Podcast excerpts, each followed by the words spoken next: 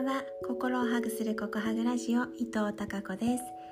今日もお聞きいただきありがとうございます。今日は10月6日です。今は夜なんですけど今日ね朝方じゃない夜中ですね。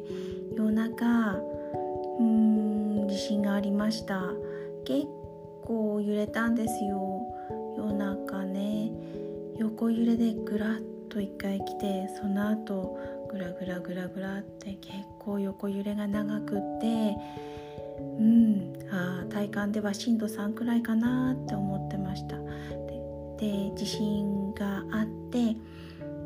時計をね、まスマホの時計を見て時間を何気なく見たら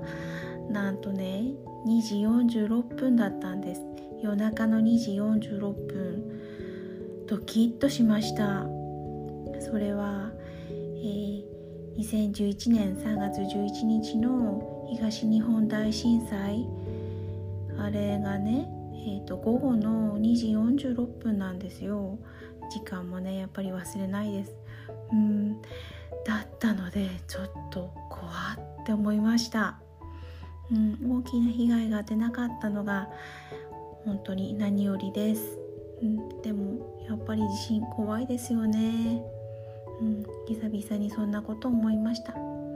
そして、えー、朝6時半過ぎかな。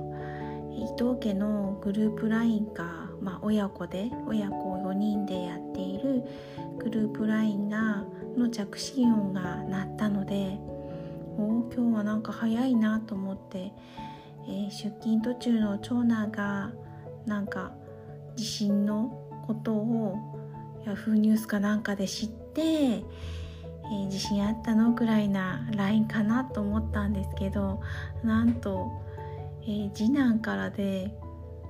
うん、2度目のコロナワクチンを昨日受けたらしく職場でね職域接種なんですけど受けたらしくってでしっかり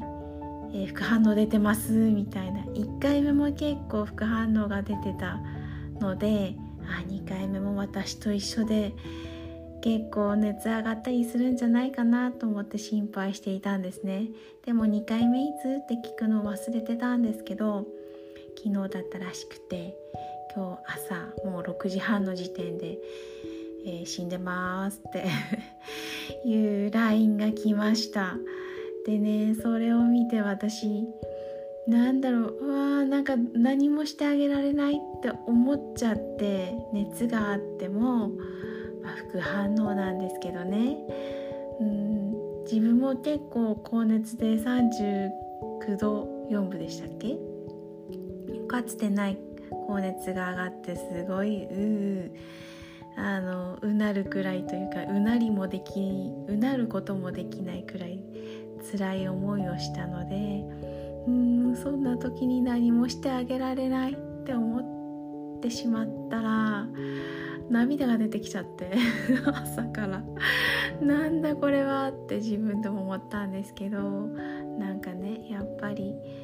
えー、今回は副反応なので時間とともに収まるんだよって分かってるのにもかかわらずやっぱり体調が悪かったりまあ、心とね体が健康でない状態で一人暮らしをしているとすごく私も心配だなって思っちゃう自分に気づきました。うん、でもう心配で何もしてあげられないと思ったら涙が出てきたってこともちゃんと私は LINE で言葉にして 伝えています。うんそんなところも正直に伝えている親子ですはいそれでは皆さんも大丈夫ですか？体調心と体の健康を大切にしましょうねはいそれでは明日も皆さんにひまわりのようなたくさんの笑顔の花が咲きますように。